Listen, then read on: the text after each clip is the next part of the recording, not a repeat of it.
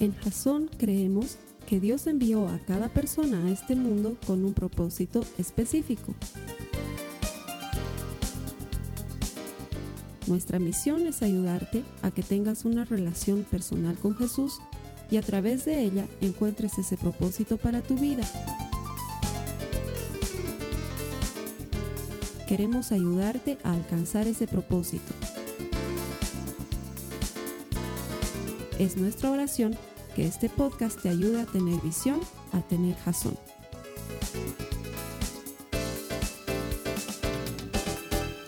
Muchas gracias por conectarte a los servicios de Jason, lo que hacemos cada semana para llegar hasta donde estás, en tu computadora, tal vez en tu casa, tal vez en tu oficina, tal vez en tu iPhone o en tu iPad. No sé dónde estarás en este momento, pero quiero decirte que si estás conectado a este servicio, no es por casualidad. Dios tiene un propósito para ti. No existen las casualidades. Si hemos preparado esto es porque queremos ayudarte a desarrollar una relación personal con Jesús, porque estamos convencidos de que todo el que encuentra a Dios encuentra vida y hay vida en Jesús esperándote en este mensaje. Lo que vamos a compartir está dentro de una serie que se llama Jason TV. Ya está terminando esta serie, estamos en la penúltima semana de Jason TV. Hemos explorado series de televisión de una forma loquísima. Nadie se imaginaba cómo podíamos hacer esto, tomar una serie de televisión y terminar en un principio bíblico. Así lo hemos hecho. Hemos comenzado con Breaking Bad, hemos seguido con The Walking Dead, luego hemos pasado a Friends, luego nos hemos ido a los 80 a ver El Auto Fantástico, luego hemos visto la serie 24 y la semana pasada veíamos Los Magníficos, una serie de los 80 muy interesante, muy entretenida. Y a partir de esa serie veíamos que la Biblia, al igual que los magníficos, preparaban sus herramientas y sus armas y se iban a enfrentar a sus enemigos. De la misma manera la Biblia nos da herramientas y armas para resistir en la vida que tiene ataques para los que creen y para los que no creen que tiene ataques para los que son cristianos y para los que no son cristianos. Y sin embargo, para los que creemos en Jesús, no solamente tenemos fortaleza en Jesucristo y en el poder de su fuerza, pero además tenemos una serie de armas para cubrir nuestros pensamientos, nuestro corazón, nuestras verdades, nuestros pies, de manera que podamos echar adelante el reino de Dios para el cual Él está contando contigo. Y la semana pasada, cuando veíamos esto de los magníficos, veíamos que estas herramientas o estas armas en realidad, el, cinturón de la verdad, la coraza de la justicia, la espada del espíritu, tenían una gran, gran ventaja y es que, como dirían los americanos, los gringos eran suitable for anyone, ¿no? Le quedan a cualquiera le quedan a los más capos, a los que tienen años de leer la Biblia y están ahí con su Biblia, hermano, aleluya, gloria a Dios, el alma te bendice y no sé qué. Y también al hermanito nuevo que no tiene mucha idea y que clama al nombre de Jesús y siente como Él le da fuerzas al momento de necesidad. Estas herramientas, estas armas están a disposición de todo el que quiera, de todo el que las necesite de todo aquel que se acerque a Jesús, no importa lo raro, lo extraño, lo inadecuado o lo inadaptado que pueda parecer. Y eso me llevaba a pensar en la serie que vamos a ver hoy. La serie de hoy es The Big Bang Theory. Si no la has visto, te estás perdiendo una comedia increíble, muy chistosa. Se trata de cuatro, cuatro inadaptados. Es la verdad, no son tipos bien, son cuatro inadaptados. Está Leonard, está Sheldon, está Rush y está Howard. Los cuatro son unos megagenios. Son de esos nerds que han pasado toda su vida entre un libro de física y un cómic de Spider-Man. O sea, han pasado toda su vida, ese es su mundo, jugar Star Wars, jugar Warcraft, todas esas cosas que hacen los changos que hacen eso, que clasifican dentro del grupo de los nerds. ¿Sí? Y entonces estos son unos megagenios que viven luchando continuamente por tratar de encajar en la sociedad, porque ese es su gran problema. Son demasiado inteligentes y tienen gustos demasiado específicos como para que la gente tonta y común como nosotros, pues los queramos tener en nuestro grupo y andan luchando por tener novia y andan luchando por mejorar en su trabajo y entre ellos se pelean por quién es más inteligente y nos damos cuenta que todos son una manga de inadaptados y a lo mejor, a lo mejor eso te hace recuerdo a ti. Porque esta es una parodia de la vida. Nos hace pensar en cómo es tan difícil encajar en ciertos lugares o, ser aceptados y muchos de nosotros sufrimos porque nos acepten y luchamos por caerles bien a la gente. Y cuando ves una serie como esta te das cuenta que tal vez eres uno de esos inadaptados que difícilmente encaja en el grupo social de los otros. O quizás ese no es tu caso. Y quizás tú crees que tú estás súper bien y que tú encajas bien y que todos te aman y todos te quieren y la serie también habla de ti porque ese es Sheldon. Sheldon cree que está bien y es el peor de todos. él se cree el más inteligente de todos, el más lindo de todos, el más capo de todos, el que todos lo aman. Y la verdad es que todos lo odian, nadie lo quiere. Solo el grupo de nerds con los que anda que apenas y lo toleran. Es una serie muy chistosa porque vemos esto cada semana. Y curiosamente, por extraño que parezca, la Biblia tiene algo igualito tiene algo exactamente igual. Y te lo voy a contar en este contexto. Resulta ser que en la época del profeta Eliseo, ya me has escuchado predicar muchas veces de él, hubo una guerra importante por muchos años entre los sirios, que también se los conocía como los arameos, y los israelitas. Israel y Siria han estado en guerra desde tiempos inmemoriales, ¿sí? O sea, los conflictos que hay ahorita no es de ahorita, es desde que tenemos registro. Vivían peleando. Y en esa época, Siria había decidido hacer un cerco alrededor de Israel para que no les entre ni comida ni agua. El rey de Israel en ese momento se llamaba Acab Alguna vez me has escuchado hablar del peor rey de la historia, el mandilón más grande que jamás haya existido, el dominado más terrible, porque estaba casado con una mujer que se llamaba Jezabel y que lo tenía así, y el otro, sí, mi amor, lo que tú digas, mi amor, destruye al pueblo, sí, mi amor, ¿cuántas veces quieres que lo destruya? Haz pacto con Egipto, sí, mi amor, lo que tú digas, mi amor. Era el tipo más mandilón que jamás haya existido. Y en este momento, el rey de Siria que se llamaba Ben Hadad, ahí tienes un buen nombre para tu hijo, si te embarazas, puedes pensar en la posibilidad, Ben Hadad es un buen nombre. Ben Hadad decide poner un cerco y los sitian a los israelitas y la comida empieza a escasear y el agua empieza a escasear y empiezan a vivir una situación horrible como jamás en tu vida has vivido. Al punto en el que los, que vivían ahí se comían a sus hijos por no morir de hambre. Llegar a ese grado de desesperación y de canibalismo. Israel estaba viviendo bajo este yugo.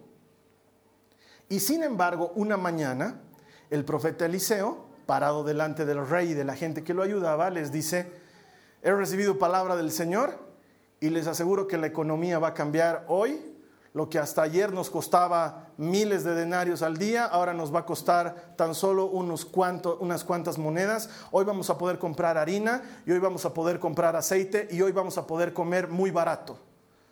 Y uno de los hombres que trabajaba para el rey Acab le dice, estás loco. Estamos mal hace mucho tiempo por este sitio y no hay manera ni que Dios abriera los cielos y hiciera llover provisiones para nosotros de que cambie la economía. Y entonces Eliseo le dice, hoy sucederá y tus ojos lo verán, pero tú no comerás de ello. Y ahí termina la introducción. Y entramos a descubrir a nuestros modernos astrofísicos de la época de Israel. The Big Bang Theory estaba presente ahí, estaba Sheldon, estaba Leonard, estaba Howard y estaba Rush. Estaban los cuatro ahí, cuatro inadaptados. Solo que en esa época no les decían inadaptados o nerds, los llamaban leprosos. ¿Sí? ¿Cómo esperabas que los llamen? Los leprosos eran los inadaptados de la época, porque nadie se quería juntar con ellos.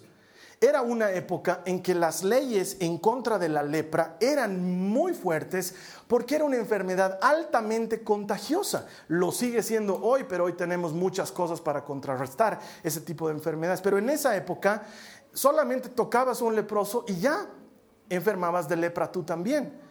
Entonces los leprosos eran gente marginada, era gente que no vivía con el resto del pueblo, que no gozaba de los beneficios de ser un ciudadano normal y por ende estaban puestos a un lado. Muchos de ellos tenían que caminar con campanas por la calle para que la gente sepa que eran leprosos. Tú escuchabas esa campana y sabías que estaba viniendo no el basurero ni el carro de los helados, sino un leproso. Entonces te hacías a un lado para que no te toque porque era altamente contagioso.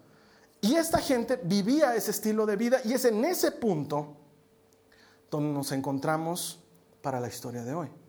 Lo increíble es que Dios va a utilizar a estos cuatro leprosos para hacer un milagro espectacular en favor de su pueblo, Israel. Y eso me hace pensar que Dios no siempre usa al mejor, pero siempre va a usar al que está disponible. Uh, esa es una buena prédica, alguien debería haber dicho amén. Te lo digo otra vez. Dios no siempre usa al mejor, pero siempre usa al que está disponible, al que está dispuesto, al que quiere. Eso me hace mucho recuerdo del profeta Isaías, cuando Dios está hecho al que está hablando consigo mismo. Él sabe lo que está haciendo, pero está hecho, ay, de mí, pobre de mí. ¿Quién llevará mi anuncio? Está hecho al, víctima y el Señor, no es, él está esperando una respuesta de Isaías y dice, ay, pobre de mí, ay, ¿a quién enviaré? Isaías, él sabía que no era el mejor, pero estaba disponible y le dice, Señor, heme aquí, aquí estoy, envíame a mí. Yo quiero ir de parte tuya. Dios no siempre va a usar al mejor, pero siempre va a usar al que está dispuesto. Muchos de nosotros pensamos que Dios no nos puede usar. Es decir, quisiéramos traer a alguien más a la iglesia, pero es que yo no hablo como habla el predicador. Otra cosa pues sería que Él me ayude a traer a mi amigo o a mi amiga o a mi hermana a la iglesia, pero yo me voy a trabar y probablemente me pregunte algo de la Biblia y no voy a saber qué responder y por eso pasamos años sin invitar a alguien más a la iglesia porque nos sentimos inadecuados. O alguien se enferma en tu casa y tú dices, ay, ¿cómo quisiera que alguien venga a orar? Por mi hijo que está enfermo, cuando tú podrías orar por tu hijo enfermo, pero dices es que yo no sé orar y hace dos meses que no estoy yendo a la iglesia y no sé si Dios quiere usarme o quiera escucharme siquiera. Y la verdad es que Dios no va a usar al mejor, va a usar al que esté disponible, va a usar al que esté listo, va a usar al que quiera ser usado por Dios, por más que estés cubierto por lepra, por más que seas un inadaptado, alguien que los demás rechazan. Es más, la Biblia nos enseña que la mayor parte del tiempo Dios se place en utilizar gente que los demás rechazan para mostrarle al mundo que Él es capaz de hacer cosas maravillosas con lo que los demás desprecian. Es el estilo de Dios. Y si tú alguna vez en algún momento has sentido que estás fuera del alcance, que no calificas, que no entras en el prospecto, que no eres la clase de persona que podría ser tomada en cuenta por Dios, quiero decirte que es a ti a quien Dios quiere utilizar. Más que a cualquier otro. Es más, cuando Dios habla con los reyes en Israel, cuando habla con Gedeón, cuando habla con los jueces, les dice cosas como, no quiero que vayas a pelear con mucha gente, no quiero, no quiero que vayas a pelear con muchos caballos, no quiero que vayas con mucho armamento, no quiero que llegue el momento en que pienses que lo has hecho tú solo. Prefiero que vayas así débil como eres, así poquitos como son, para que cuando ganen se den cuenta que Dios está detrás de ustedes, peleando por ustedes. Dios no siempre va a utilizar al que domina la Biblia, Dios no siempre va a utilizar al que toca la guitarra hermoso, Dios va a utilizar al que esté ahí. Una de las paranoias más grandes en mi vida es perderme la oportunidad con Dios. Eso me pasa seguido. Cuando hay una actividad, cuando hay alguna reunión de oración, cuando hay alguna cosa en la que sé que vamos a estar trabajando para Dios, lo primero que viene a mi mente es, no me lo puedo perder porque quién sabe, Dios puede usarme ese día. ¿Qué pasa si no voy y justo Dios quería usarme? ¿Qué pasa si no voy y me pierdo de la oportunidad de servir a Dios? Y desde chiquito tengo esa paranoia.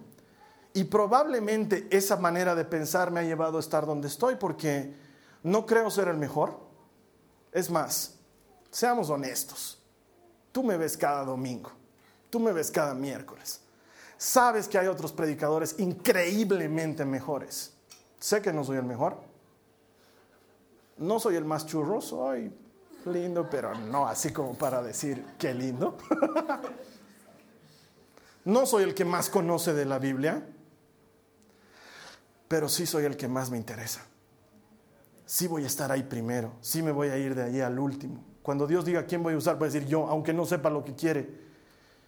Ese ha sido mi gran problema, Carlos Alberto. ¿Puedes orar por los enfermos? Sí, aunque no sabía orar por los enfermos. Carlos Alberto, ¿te animas a ir a visitar enfermos en el hospital? Sí, aunque nunca había ido. Carlos Alberto, ¿estás dispuesto a dar una charla? Sí, aunque nunca en mi vida había dado una charla. ¿Por qué? Porque estoy convencido que Dios no usa al mejor, pero usa al disponible.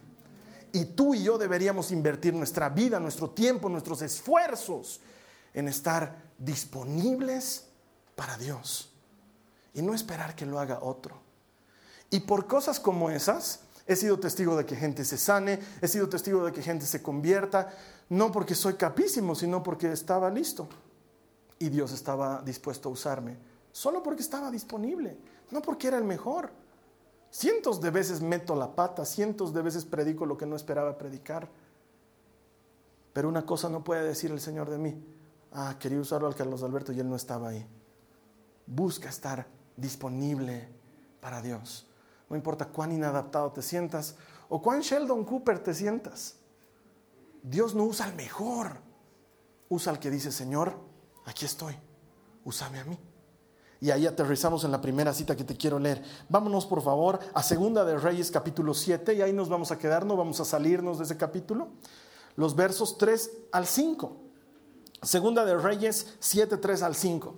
Dice, sucedió que había cuatro hombres. ¿Cuántos eran? Sheldon, Leonard, Howard y Rush. Es la verdad. Sucedió que habían cuatro hombres con lepra sentados en la entrada de las puertas de la ciudad. Si tú has visto esta serie, te puedes imaginar cómo sucede esta conversación. Imagínatelos charlando. Uno de ellos dice, ¿de qué nos sirve sentarnos aquí a esperar la muerte? Se preguntaban unos a los otros. Probablemente Howard había hecho esta pregunta. Si nos quedamos aquí, moriremos pero con el hambre que hay en la ciudad, moriremos de hambre también allá si regresamos. Así que mejor sería ir y entregarnos al ejército arameo. Ese era Sheldon fija. Si ellos nos perdonan la vida, mucho mejor. Si nos matan, igual de todas maneras vamos a morir. Así que al ponerse al sol, salieron hacia el campamento de los arameos.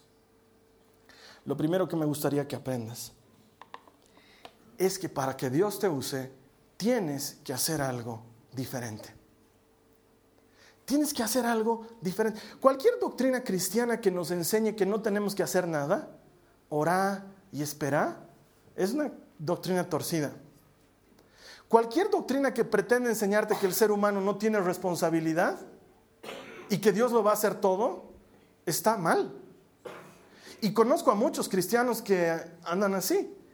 Está rascándose en sus casas, esperando. Y hermano, ¿qué haces? Esperando el llamado de Jehová de los ejércitos, hermano. Aleluya. Él me va a llamar a su reino y a su gloria. Y echado en tu cama te va a llamar. Nunca te va a llamar. Jamás te va a llegar el llamado. Cuando quieres que algo pase, tienes que hacer algo. Está bien orar, porque hay que orar.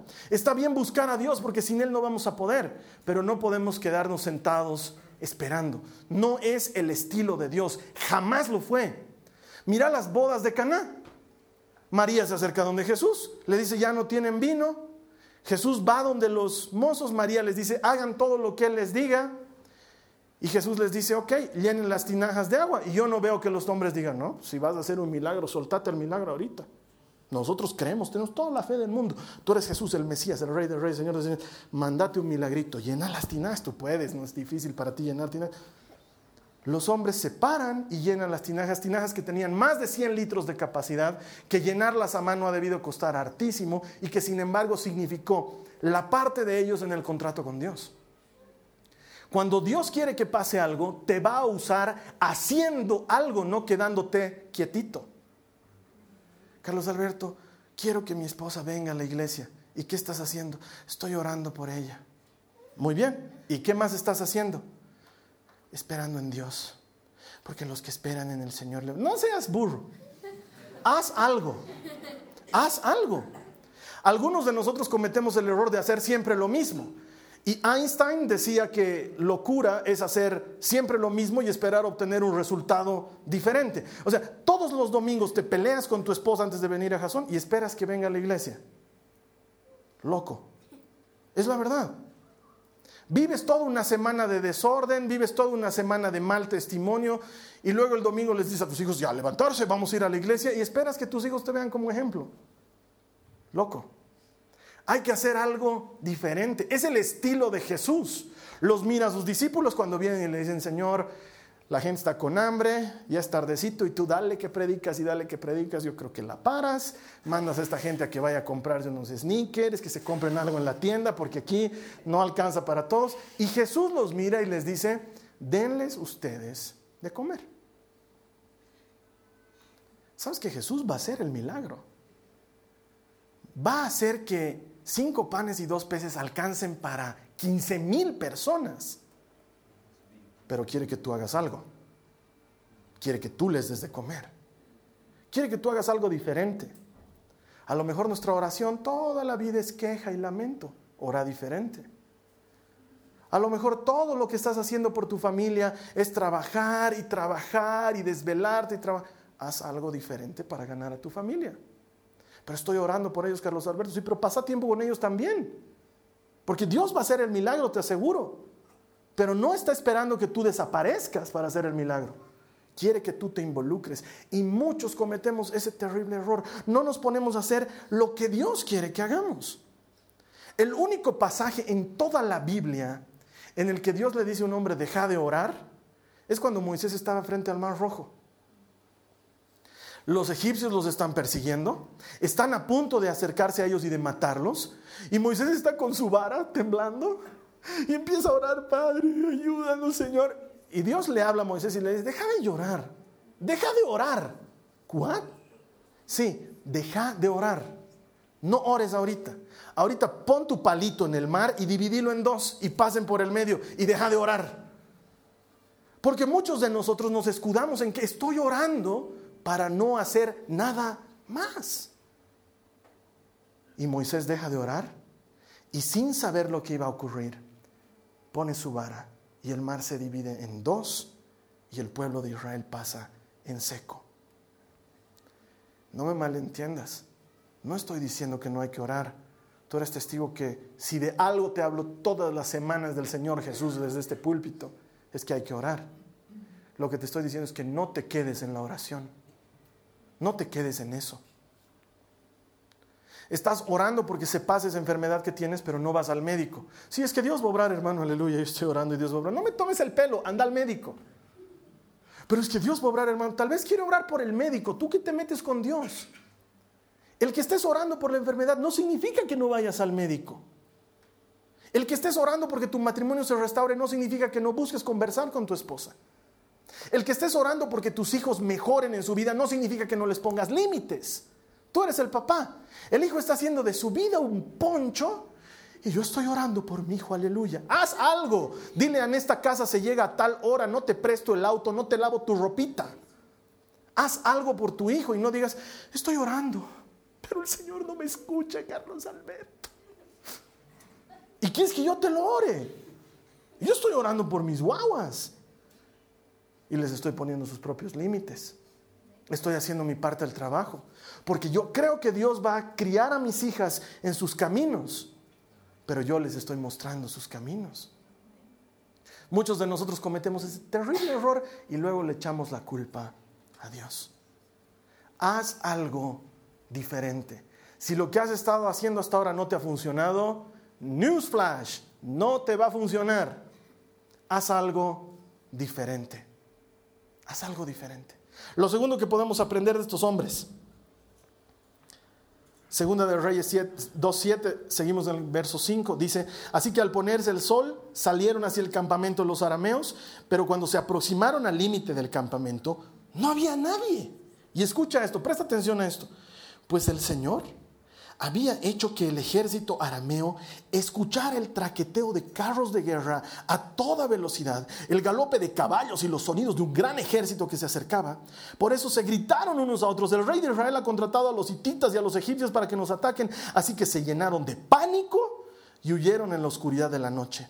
Abandonaron sus carpas, sus caballos, sus burros y todo lo demás y corrieron para salvar su vida. Lo segundo que necesitamos aprender es que hay que hacer lo que nosotros podemos y dejarle a Dios hacer lo que nosotros no podemos. Lo increíble es que lo hicieron cuatro leprosos. No fueron cuatro valientes del ejército de Acab, no fue Eliseo y sus amigos profetas, fueron cuatro marginados que dijeron, ok, vamos y si nos matan, que nos maten, pero vamos a hacer algo diferente. Y empezaron a caminar haciendo lo que podían hacer y Dios empezó a hacer lo que ellos no podían hacer. De repente en el campamento enemigo empezaron a escuchar galopes de caballo. Y empezaron a escuchar sonidos de espadas chocando unas con otras. Y empezaron a escuchar un tumulto de gente y un gentío. Y entonces se llenaron de pánico y dijeron, los israelitas han contratado guaruras para matarnos. Aguas, más vale aquí correr que aquí morir. Se lanzaron. Y eran cuatro leprosos. Eran cuatro leprosos que a lo mejor estaban caminando y el único sonido que había era... Se me cayó mi dedo y se lo vuelve a poner de Oye, Sheldon, dejaste, dejaste aquí tu mejilla y se la puso en el cachete. Eran cuatro leprosos. Cuatro leprosos que a los oídos de sus adversarios sonaban como un ejército temible. Porque cuando Dios hace lo que Él puede, no hay imposibles. Tú solo tienes que hacer lo que tú puedes hacer. ¿Qué puedes hacer por la situación en la que estás ahora? Hermano, estoy buscando trabajo. Ok. ¿Puedes orar? Y puedes repartir tu currículum como volantes. Eso es lo que tú puedes hacer. Pero tú no puedes encontrar el trabajo. Es la verdad. No está en tu control. Déjale a Dios que lo haga. Pero no me vengas con el cuento, no, ya repartí los currículums, hermano. Estoy esperando que alguien me llame. Seguí tocando puertas, seguí buscando gente, seguí buscando oportunidad. Dios va a hacer lo que tú no puedes hacer cuando tú agotes los recursos de lo que tú puedes hacer. Haz tú tu parte y déjale a Dios que haga lo que no puedes hacer. Es su especialidad. Le encanta hacer lo imposible. Le encanta usar cuatro leprosos para asustar un ejército. ¿Te imaginas cómo se estaba riendo Dios desde los cielos cuando veía escapando a los sirios? Los da de mira, maricones. o sea, no sé si Dios utiliza esa palabra, pero Ya está, ya le hice decir adiós a lo que no ha dicho. Ok. Pero es que te das cuenta, están escapando de cuatro leprosos. Yo solito me animo a pelearme contra los cuatro leprosos, pero no. Dios hizo que sonaran como un gran ejército. Porque cuando Dios está a tu lado, me lo escuchas decírtelo cada domingo en la bendición final. Él pelea por ti como un campeón temible. Él es más fuerte que tu enfermedad, es más poderoso que tus deudas, es más grande que tus problemas, su provisión es mejor que tu necesidad. Su mano es más fuerte que cualquier mano que se haya levantado contra ti. Él es el Señor de los ejércitos. Haz lo que puedes y déjale a Dios que haga lo que tú no puedes. ¿Qué viene a tu cabeza ahorita que dices, realmente esto no funciona, esto no, no da, esto no puedo? A lo mejor es un diagnóstico del médico, a lo mejor es una cuota vencida, a lo mejor es un problema que has tenido con un familiar tuyo, quién sabe es, no sé, no sé qué problema puedas tener, no sé qué necesidad puedas tener, no sé qué obstáculo esté delante de ti, pero haz lo que puedas. Si el médico te ha dicho que comas más sano, come más sano, no, no digas estoy orando hermano para que Dios elimine la grasa, porque eso no va a pasar porque es cómodo y es flojo. Y Dios no usa los flojos, no los necesita. Dios necesita gente que haga algo, haga algo. Y cuando ya no puedas, mira lo que Dios hace, porque Él va a hacer lo que tú no puedes. Porque no va a pasar jamás que tú digas, Señor, ya no puedo, y Él te abraza y te diga, yo tampoco. No va a pasar. Hay cosas que ni le entregamos a Dios porque decimos, ay, no, difícil, difícil que Dios haga, difícil que Dios haga. No hay nada imposible para Dios. Nada es imposible para Él. Nada es imposible para Él. El imposible está en tu cabeza. Probablemente porque no te has puesto el casco de la salvación. Créele a Dios. Haz lo que puedas. y ve cómo Dios hace lo que no puedes. Y lo último que quiero que aprendamos hoy, sigue en el versículo 8 del mismo capítulo 7 de Segunda de Reyes, dice, cuando los leprosos llegaron al límite de campamento, fueron de carpa en carpa, comieron y bebieron vino, sacaron plata, oro y ropa y escondieron todo y finalmente se dijeron entre ellos, esto seguramente es rash, ¿no? Esto no está bien. Hoy es un día de buenas noticias y nosotros no, le hemos dicho de esto a nadie. Si esperamos hasta mañana, seguro que nos ocurre alguna calamidad. Vamos, regresemos pues al Palacios y contémosle a la gente. Así que regresaron a la ciudad informaron a los porteros que había sucedido. Y esa es la tercera cosa importante. Dios te bendice porque Dios hace lo que tú no puedes hacer.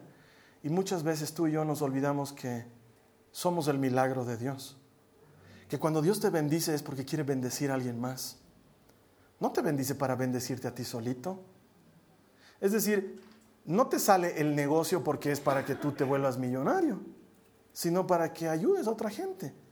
No te sanas para que sigas jugando golf tú solito, sino para que seas de bendición para otra persona. ¿Sabes qué? Tú eres las manos de Jesús para levantar a otro que se ha caído. Si tú ya has vivido lo que es eso, sabes lo que es caer y que alguien te levante. Si estás de pie, seguro que es para ayudar a otro a levantarse. Tú eres las manos de Jesús para orar por un enfermo. Porque si Dios te ha dado vida, aunque tú estés enfermo y necesites que otros oren por ti, tú sigues siendo un milagro para otra persona y puedes orar por esa persona y ayudarle. Porque la bendición no es solo para ti, la bendición es para llegar a otros. Y en este tema de la sanidad funciona espectacularmente porque es como una manguera. Esa manguera va a servir para regar todas las plantas, pero la primera que se moja es la manguera y la manguera se moja por dentro antes de mojar a las plantas por fuera. Igual funciona en la, en la, sanidad. Cuando yo pongo mis manos sobre un enfermo y oro por el enfermo, el agua va a salir a esa planta, pero va a tener que pasar por dentro mío primero. Tú eres un milagro andante. Hay gente que necesita venir a la iglesia y tú puedes ser las manos de Jesús que lo acompañan a la iglesia. Hay gente que necesita un hombro sobre el cual puedan llorar. Y probablemente tú eres el hombro de Jesús para que otra persona llore. Porque ser cristiano, mi hermano, no es tener tu sticker en el auto o andar con tu cadenita o llevar la Biblia en la mano. Ser cristiano es hacer la obra del que me envió, dice Jesús. Y su obra es que todos se salven. Tú eres el milagro de alguien más.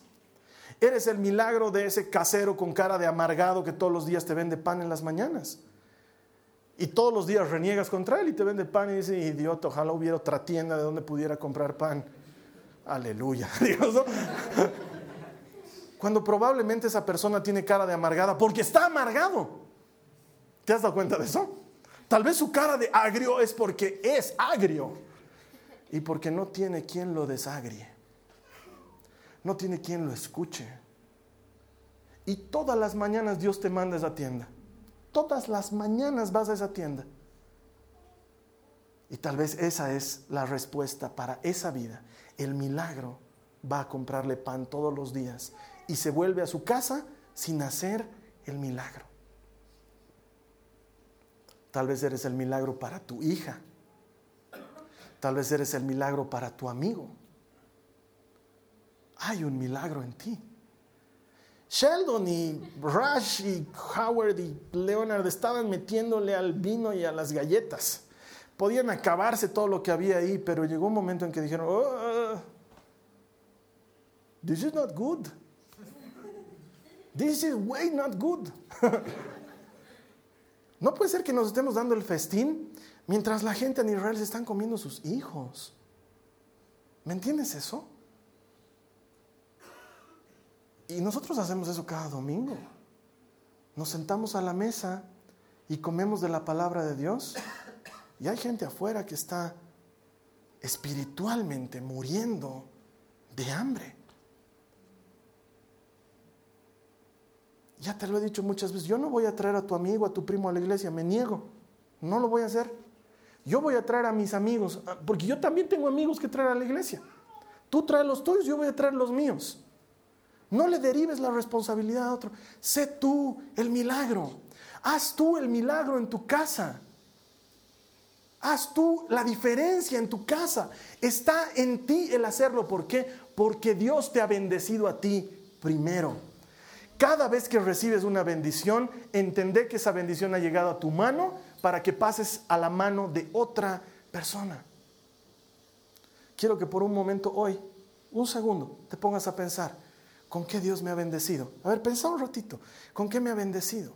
¿Qué consideras tú que es una bendición en tu vida? A lo mejor tu hogar, tus hijos o tu trabajo, o consideras que es una bendición tu salud, o consideras que es una bendición la iglesia que tienes, o el compartimiento bíblico que tienes en la... ¿Qué es una bendición? Lo que sea que Dios te haya dado como, bendición es para que lo compartas con alguien más.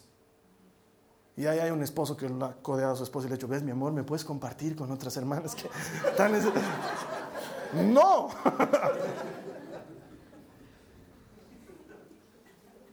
No bendigas de esa manera. Por favor, vas a tener serios problemas. Pero a lo mejor tu matrimonio puede servir de modelo a otro matrimonio.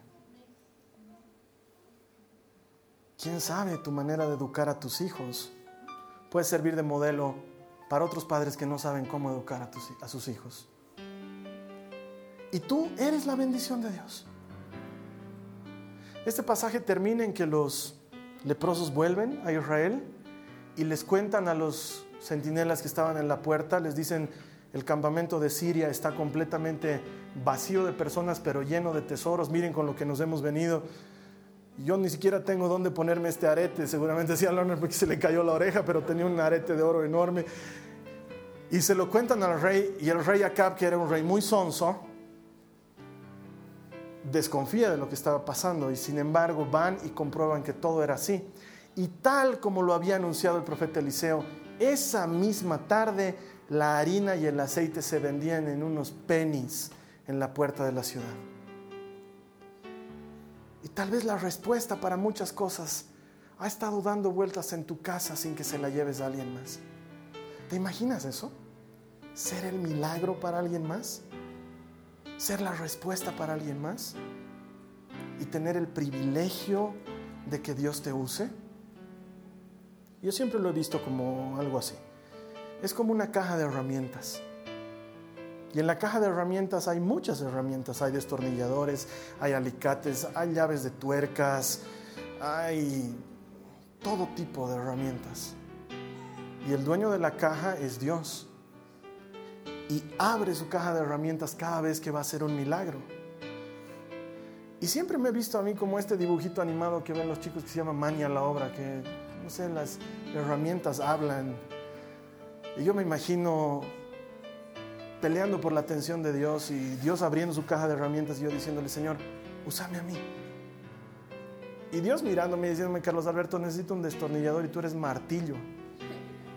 Ahorita necesito un destornillador y tú eres martillo.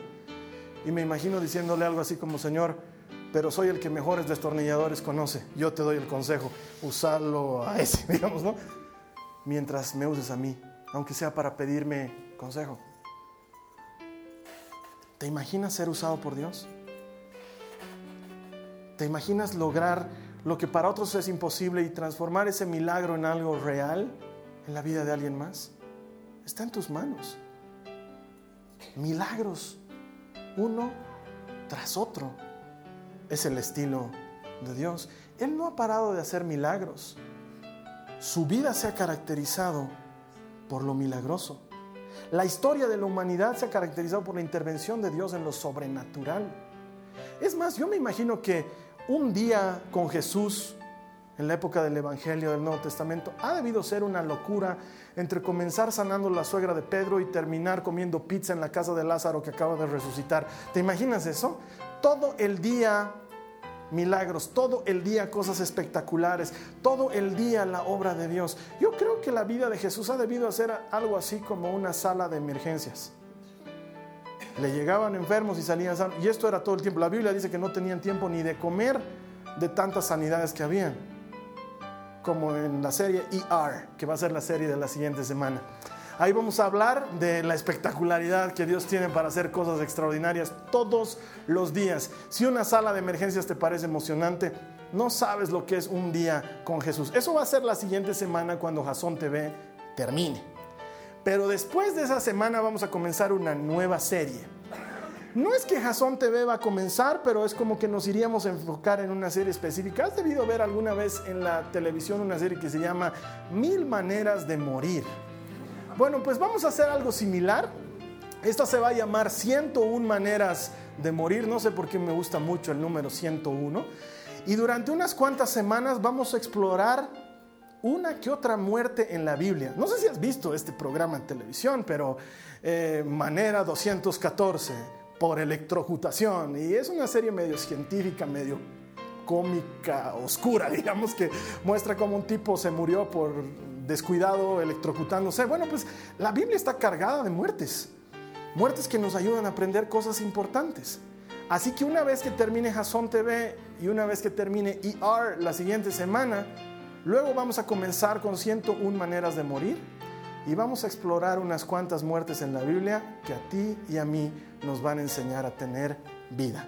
Eso va a suceder de aquí a dos semanas. Te doy gracias por haber estado conectado con nosotros. Te pido que busques a Dios con todo tu corazón. La siguiente semana vamos a estar aquí con un mensaje de parte de Dios para ti. Que Dios te bendiga. Gracias. Esta ha sido una producción de Jason Cristianos con propósito. Para mayor información sobre nuestra iglesia o sobre el propósito de Dios para tu vida, visita nuestro sitio web www.jason.info. Allí encontrarás muchos recursos para animarte en tu relación con Dios, enseñanzas, nuestro blog, prédicas y mucho más. Te lo deletreamos www.jazon.info. También puedes visitarnos en nuestro sitio en Facebook www.facebook.com barra Que Dios te bendiga abundantemente. Muchas gracias.